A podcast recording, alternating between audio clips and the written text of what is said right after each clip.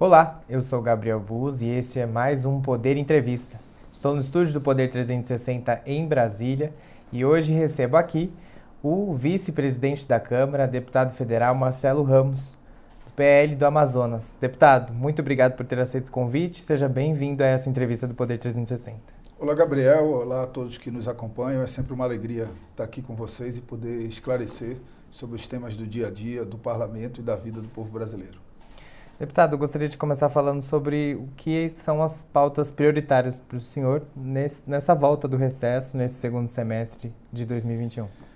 Olha, não tenho dúvida de que as pautas prioritárias para o parlamento devem ser as pautas prioritárias para o povo brasileiro.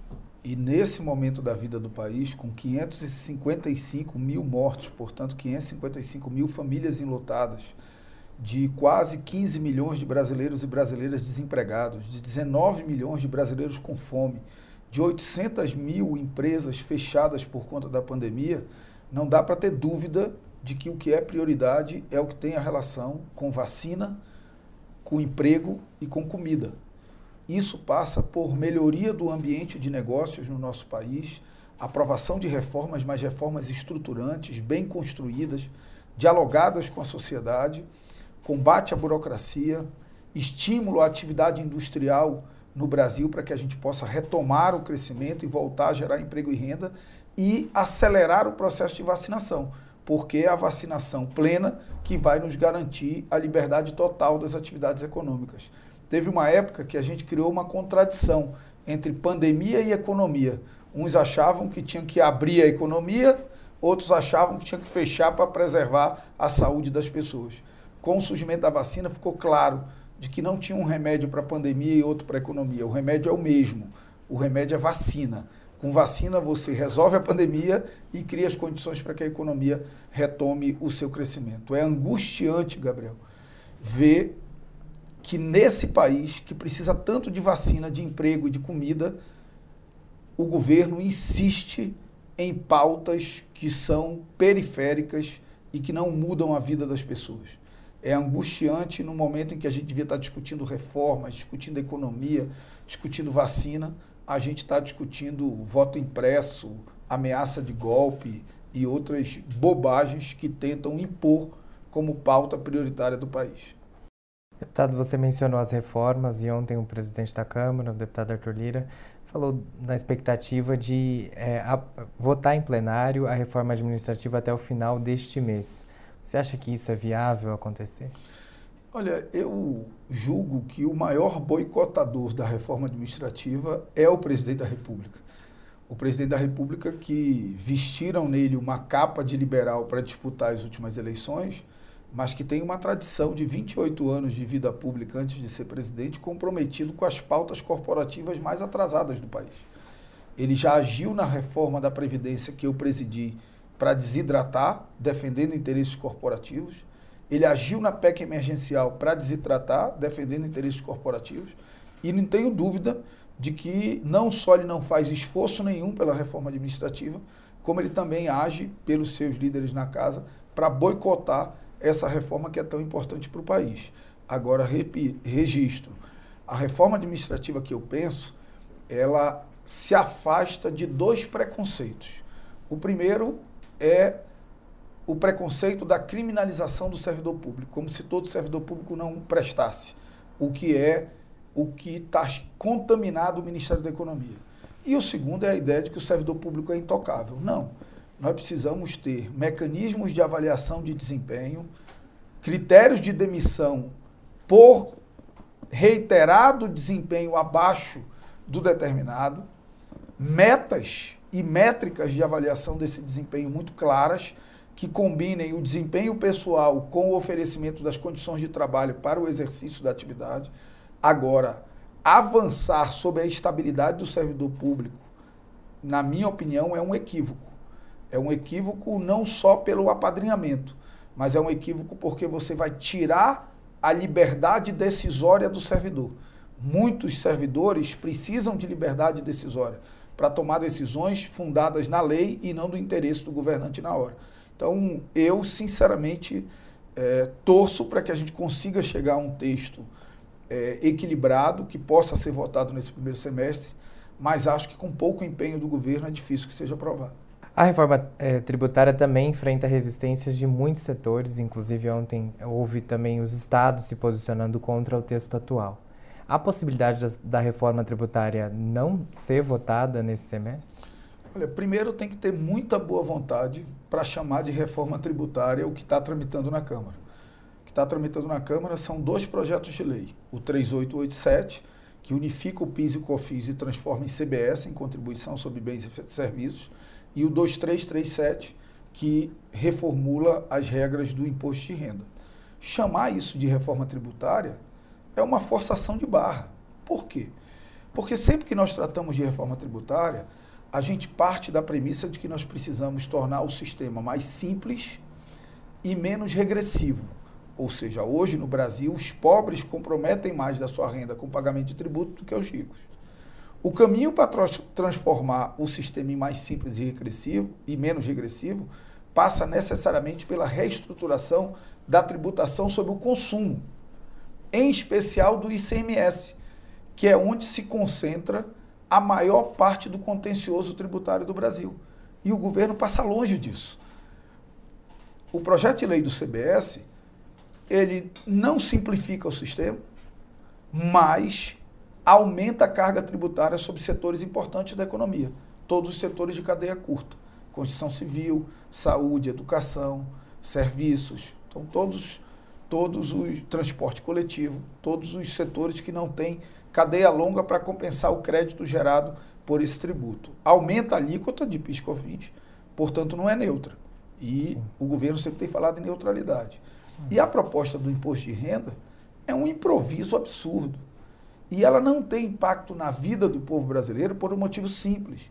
85% dos adultos brasileiros já não pagam imposto de renda. Isso é um dado alarmante, porque significa que 85% do povo brasileiro, dos adultos brasileiros, não ganham mais do que R$ 1.900. Então, nós estamos fazendo uma reforma para 15% da população. Quando você tem 85% sobretaxado com o imposto embutido no preço do arroz, do feijão, do macarrão, do gás de cozinha, do combustível, da energia elétrica, da telefonia. Então, eu acho que é um equívoco a estratégia do governo. E vejo muita resistência de setores importantes. É, o projeto do imposto de renda mesmo, o que, que ele faz? Ele faz algo que o Brasil já faz há algum tempo. O Brasil ele reduziu o IPI e criou o PIS-COFINS. Depois ele reduziu o imposto de renda de pessoa jurídica e criou a CSLL, que é a contribuição sobre lucro líquido. Por que que faz isso? As pessoas perguntam, mas por quê? Pelo seguinte, imposto a União tem que dividir com os entes federativos subnacionais e contribuição a União fica com tudo. Então, por que, que os estados e municípios estão chiando em relação ao, imposto, ao projeto do imposto de renda? Porque o relator ele está desonerando o imposto de renda que a União divide com estados e municípios e compensando essa desoneração com contribuições que a União fica com tudo. Então, na verdade, a União está fazendo caridade com chapéu alheio, com dinheiro que não é dela. E isso é errado do ponto de vista federativo. Sim. Deputado, a gente tem uma outra bomba que é a questão dos precatórios. O governo, a União vai ter que pagar 89 bilhões em 2022 e enviou uma PEC dos precatórios na segunda-feira que o senhor até é, considerou como é, compactuar é, com a, uma pedalada, né? Como que o senhor avalia uma solução para esse problema de 89 bilhões que a União vai ter que desembolsar com os precatórios? Primeiro, é importante registrar a incompetência do ministro Paulo Guedes de ser pego de surpresa com precatórios, o que demonstra que não há nenhum planejamento dentro do Ministério da Economia para controlar a tramitação desses processos, para utilizar uma lei de minha autoria 14057 de 2020, que permite o acordo em precatórios, então eles poderiam ter antes do trânsito em julgado ter buscado os credores e feito acordos com desconto de até 40% e com parcelamento em até oito vezes. Ele já tem instrumento legal para isso, está na lei. Só que eles querem fazer um parcelamento compulsório. O parcelamento compulsório podem dar o nome que quiser, mas o nome disso é pedalada e calote. Por que, que é pedalada? O que, que o governo quer fazer? ele quer rolar uma dívida que ele era obrigado a pagar esse ano para os anos seguintes, para abrir espaço fiscal e gastar com esse espaço fiscal. Então, na verdade, ele está furando o teto de gastos, disfarçadamente furando o teto de gastos, rolando dívida para frente. Então, primeiro isso. E isso é crime de responsabilidade. Isso já gerou o impeachment de uma presidente. Então, o que o governo está propondo, e é um absurdo que setores da Câmara embarquem nisso, é que a gente constitucionalize algo que até ontem era crime de responsabilidade passível de gerar o impeachment de um presidente da República. Primeiro isso. Segundo, é um calote, porque a União tem uma dívida que ela rola há anos e que agora chegou a hora de pagar. Só vou citar um exemplo para você entender uma parte dessa dívida. Uma parte dessa dívida, acho que 16 bilhões dela, são precatórios do Fundef, do Fundo de Desenvolvimento do, do Ensino Fundamental, que nem existe mais. Lá atrás a União pagou indevidamente estados e municípios, eles ajuizaram, o Supremo transitou em julgado e agora alguns estados ganharam e dentro desses 89 está contido 16 bi de precatório de Fundef. Nesses precatórios do Fundef, também por uma lei minha, 60% do valor obrigatoriamente tem que ser utilizado para pagar professor. Então o que o governo está propondo é dar calote nos professores brasileiros. Lá no estado do Amazonas, que é o meu estado, são 219 milhões de reais de precatório do Fundef. 60% disso dá 131 milhões. Então são 131 milhões que seriam distribuídos na forma de abono entre os professores e que o governo simplesmente quer aprovar uma PEC para dar calote e não pagar. O governo tem que pagar, tem que fazer seu planejamento, reduzir custos em outras ações, mas tem que pagar os precatórios. Certo. Além do aspecto da insegurança jurídica. Quem é que confia num país em que se dá calote nas suas dívidas depois de transitado em julgado no Poder Judiciário? Deputado, recentemente o senhor teve um embate com o presidente da República com relação ao fundão eleitoral. O senhor presidia a sessão da LDO que aprovou que tinha incluído no texto os 5,7 bilhões do fundão. Esse assunto tomou uma proporção muito grande, virou repercussão nacional, todo mundo comentando. Eu gostaria de saber a avaliação do senhor sobre o fundão de 5 bilhões e 700 milhões, é, onde cresceu exponencialmente, se a gente comparar com 2020, quando o fundão foi de 2 bilhões. De, acho que 1,7, né? Isso, 1,8 bilhões. 1,8 bilhão. O que, que acontece? É, o Brasil tem um problema mal resolvido sobre financiamento eleitoral. Nós sempre adotamos um modelo de financiamento privado. O modelo do financiamento privado se demonstrou muito mais caro para os cofres públicos do que o financiamento público, porque quem financiava as campanhas depois recebia Licitação. valores absurdos em licitações dirigidas. Sim. E diante da crise do mensalão, nós, sem diálogo com a sociedade, mudamos o modelo radicalmente acabamos com o financiamento privado e migramos para o financiamento público. Se você perguntar de um cidadão se ele acha muito 5,7 bilhões de fundo eleitoral, ele vai dizer que acha um absurdo. Mas se você perguntar dele também se ele quer que 10 reais dos impostos pagos por ele seja utilizado para pagar santinho de um candidato, ele também vai achar um absurdo. O problema não é o valor. O problema é que há pouca compreensão de uma opção que nós fizemos de financiamento público de campanha. Acho que o valor foi um valor insensível para o momento da vida, da vida do país, um momento de muita dificuldade, todo mundo passando por muito sacrifício. Você mais que dobrar, quase triplicar o valor do fundo eleitoral é uma insensibilidade. E o meu papel naquela sessão foi simplesmente colocar para votar. Toda a articulação foi feita pelas lideranças da base do governo. E os votos que garantiram a aprovação não foram meus, porque eu nem voto porque estava no exercício da presidência. Sim. Foram votos dos deputados e senadores da base do governo.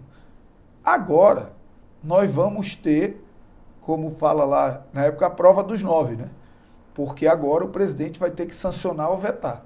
Eu quero lembrar que no orçamento passado, ele falou mal do fundo eleitoral, criticou, atacou, disse que ia vetar e no final sancionou com uma desculpa esfarrapada de que Se não sancionasse, cometeria crime de responsabilidade.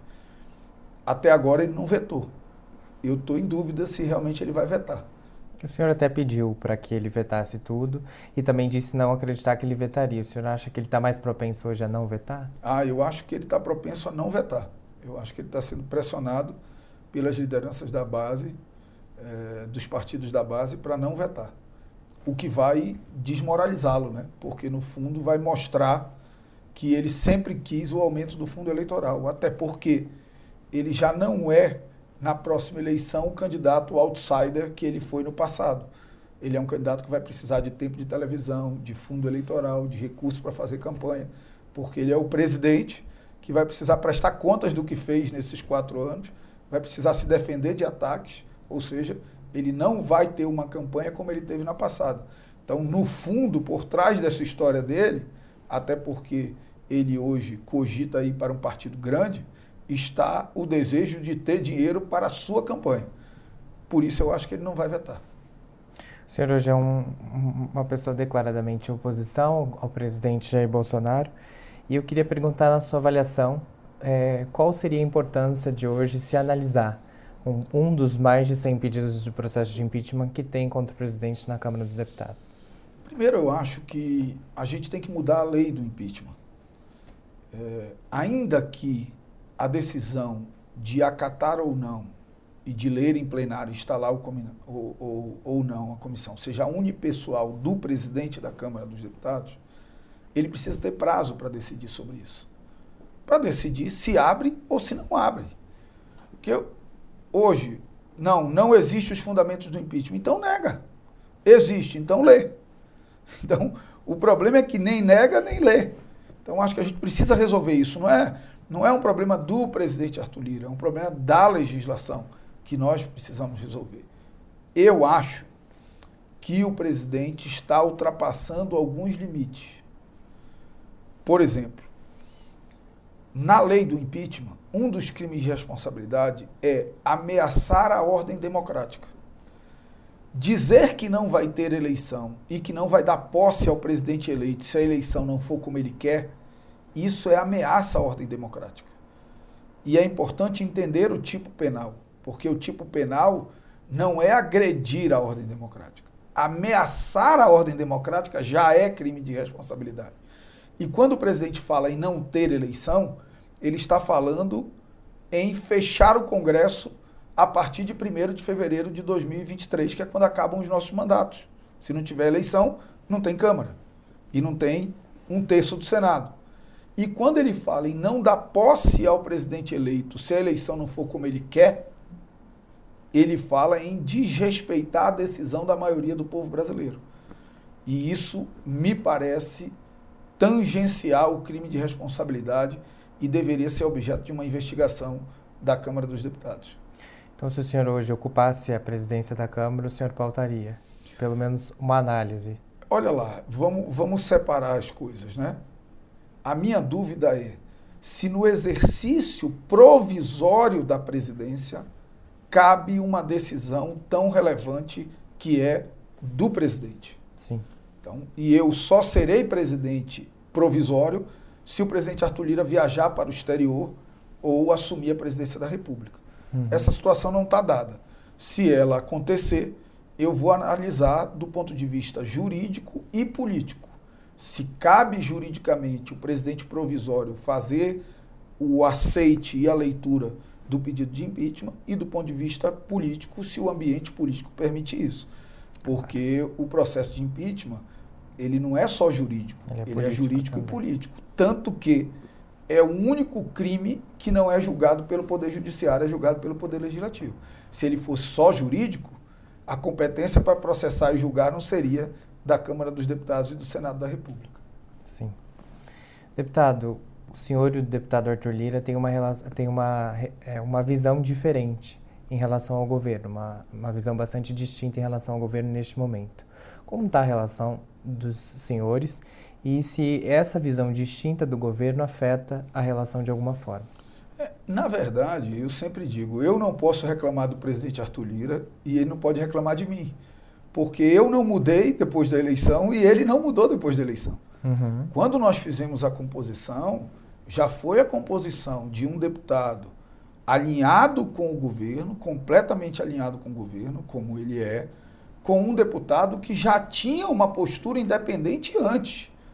Eu não virei um deputado independente porque briguei com o presidente Bolsonaro. Não.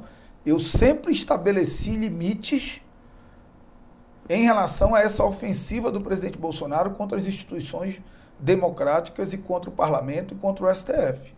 Então, eu não mudei nada. Ele não pode reclamar de mim. E ele não mudou também, eu não posso reclamar dele.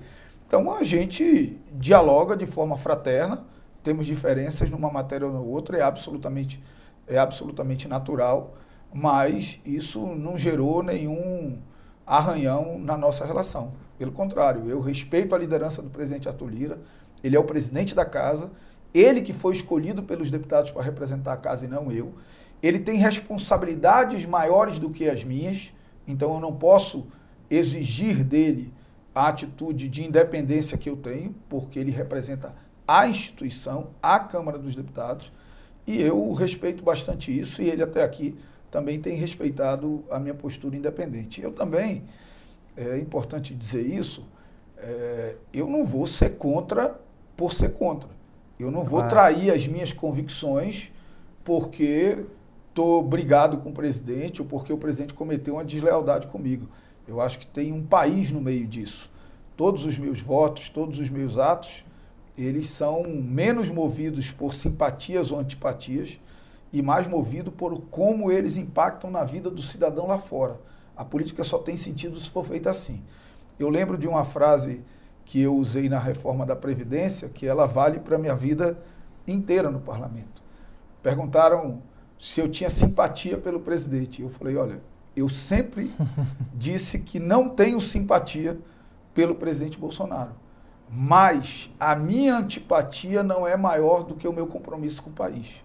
E eu coloquei o meu compromisso com o país acima de qualquer antipatia e entreguei a única reforma estruturante que esse governo aprovou até agora. Então, é, eu, eu não me apaixono por pessoas. Eu me apaixono por convicções, por ideias e por coisas que melhorem a vida do povo que eu represento.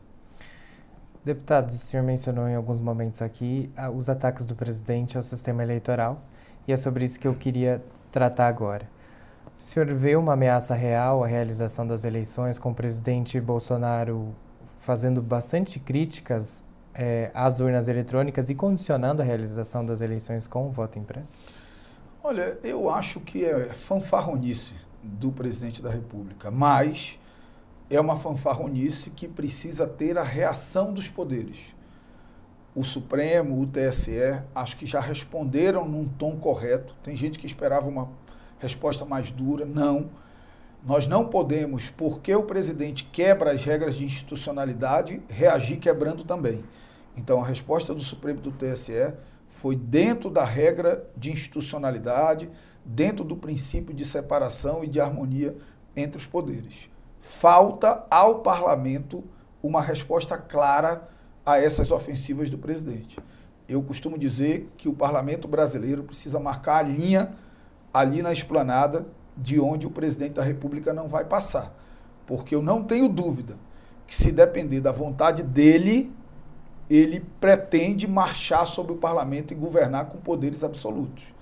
A questão é, quando ele tentar essa marcha atravessando a esplanada, ele vai encontrar na porta da Câmara dos Deputados e do Senado da República gente que vai estender o tapete vermelho e pisar na democracia e nas instituições junto com ele, ou gente que vai se entrincheirar em defesa da democracia e das instituições. Eu não tenho dúvida de onde eu estarei quando isso acontecer. Eu estarei na trincheira. E é sobre isso mesmo que eu gostaria de saber. O senhor não acha que falta um pouco de posicionamento mais incisivo, tanto da presidência do Senado quanto da presidência da Câmara, em relação ao presidente, justamente nessa semana onde a gente teve discursos muito fortes, tanto do ministro Fux, que, é que preside o Supremo, quanto do ministro Barroso no Tribunal Superior Eleitoral, é, defendendo a democracia e o sistema eleitoral? Eu acho que a Câmara e o Senado, né, e é difícil para mim julgar sem estar ocupando a função, Sim. sem saber o nível de pressão, o nível de responsabilidade, sem ter o nível de informação que o presidente Arthur Lira tem e o presidente Rodrigo Pacheco tem. Mas eu acho que a Câmara e o Senado deveriam passar uma mensagem tranquilizadora ao povo brasileiro, de dizer haverá eleição na forma que o parlamento decidir que haverá. E o próximo presidente eleito será empossado. Eu acho que já chegou a hora da Câmara e do Senado fazerem essa manifestação. Como que o senhor vê o nome forte do Centrão agora ocupando o que muita gente chama de principal ministério do governo, que é a Casa Civil? O, senador, que agora é ministro, é, toma posse hoje, inclusive, é Ciro Nogueira. Eu usei um paralelo com o futebol que eu acho que é absolutamente adequado. Se você pegar um craque e colocar num time de jogador ruim com técnico medíocre, a tendência é o craque estragar a carreira dele e o técnico cair o ministro Ciro é um craque na política, respeitado por todos, sabe dialogar com o parlamento, mas num time ruim e com um técnico péssimo. Eu acho que corre o sério risco dele estragar a carreira dele e do técnico cair. Então, eu é, quero crer que isso possa melhorar as relações, mas cada vez mais o presidente vai dando mostras de que ele é incontrolável. E você vê mesmo, as matérias que foram publicadas essa semana. Centrão conversa com Bolsonaro para ele baixar o tom. Aí no outro dia vai ele aumenta o tom. Então eu sinceramente fico na dúvida se uma parcela do parlamento brasileiro acredita que vai domar o presidente Bolsonaro, efetivamente não vai. Você não doma populistas. Isso está tá na literatura, né? é, como morrem as democracias, tem uma parte específica só sobre isso. Né? Toda vez que você que, que as elites, que os conservadores acham que vão domar um populista, eles se dão mal. É, o ímpeto deles é muito maior do que a capacidade de ser domado por agrupamentos. Então não eu tenho dúvida se essa turma quer domar, acha que pode domar o Bolsonaro, ou se se conforma de embarcar num golpe se ele for por esse, por esse caminho eu quero crer que nós vivemos é, numa democracia muito sólida, muito consolidada, em formação, mas muito consolidada. Nós já passamos por dois impeachments, nós temos um presidente que não respeita a ordem democrática e institucional do país e a nossa democracia, as nossas instituições só se reafirmam. Então, eu não acho que ele vai ser a solução para todos os mares, porque o presidente Bolsonaro não vai mudar o que ele é. Não adianta batizar um elefante com o nome de gato que ele não vira gato, ele continua sendo um elefante. O presidente Bolsonaro é um autoritário populista e nunca vai ser um liberal democrata. O senhor acha que foi uma cartada do presidente Bolsonaro para tentar sobreviver politicamente, ter uma relação melhor com o Congresso? Eu acho que sim, talvez até a última cartada. Eu compararia com a cartada que a ex-presidente Dilma deu colocando o Temer para articulação política. O perigo é ter o mesmo fim. Certo. Com relação a 2022, que também já está chegando, o senhor acredita na possibilidade de uma terceira via? Olha, eu tenho dialogado com muita gente, já dialoguei de uma forma muito fraterna com o governador do, do Rio Grande do Sul, Eduardo Leite, dialoguei no passado muito com o Luciano Huck, já conversei sobre isso com o presidente do Senado, Rodrigo Pacheco, que é alguém que eu tenho muito apreço, que eu acho que simboliza bem um, um, um perfil moderado que o país precisa. No entanto, me parece que falta algo para que uma terceira via se consolide. As pessoas não se agarram em aventura. Bem ou mal, todo mundo sabe o que, o que o Bolsonaro representa. Bem ou mal, todo mundo sabe o que o Lula representa. E eu acho que o grande problema da terceira via é que os candidatos que tentam se apresentar como tal se apresentam apenas dizendo: eu não sou Lula, eu não sou o Bolsonaro. Não basta isso o que, que é a economia entre Lula e Bolsonaro? O que, que é o meio ambiente entre Lula e Bolsonaro? O que, que são os direitos humanos entre Lula e Bolsonaro? O que, que é a pauta de costumes entre Lula e Bolsonaro? O que, que são as relações internacionais entre Lula e Bolsonaro? Eu acho que falta uma carta ao Brasil mostrando um perfil de candidatura que eu diria que precisa ser moderado na postura, liberal na economia, socialmente sensível, é, ambientalmente sustentável e com profundas raízes nos valores democratas e republicanos. Então, acho que nos falta um, um projeto para o país moderado, liberal, democrata e republicano. Quem apresentar isso talvez consiga ocupar esse espaço. Hoje, todos que tentam ocupar esse espaço tentam ocupar simplesmente negando Lula e Bolsonaro. Isso não é suficiente para gerar a atração dessa parcela do povo brasileiro que é significativa, que não quer embarcar em nenhum desses dois projetos. Na sua avaliação, dá tempo de reverter? Porque estamos há um ano praticamente, né? Eu acho que é bastante difícil. Eu penso que a única chance de uma terceira via se viabilizar é se o presidente Bolsonaro derreter. Então, se ele derreter, você pode ter uma terceira via se viabilizando, ocupando esse espaço mais de centro-direita. Mas acho muito difícil. Certo. Deputado, eu agradeço. Torço, torço, mas acho muito difícil. certo. Eu agradeço a sua participação, deputado, aqui. Nossa conversa foi bastante produtiva. Eu quero te agradecer, Gabriel, agradecer o Poder 360 e reafirmar que o grande desafio do Brasil hoje, do parlamento brasileiro hoje, é superar essas pautas que nos desviam do que é principal para o país. O que é principal para o país hoje é vacinar, retomar a economia, garantir emprego e colocar a comida na mesa, da, na mesa das pessoas. E é isso que eu vou dedicar todo o esforço do meu mandato. Obrigado.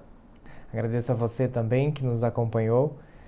Não se esqueça de se inscrever no nosso canal se você ainda não é inscrito, deixar seu like aqui embaixo. Eu sou Gabriel Bus e até a próxima.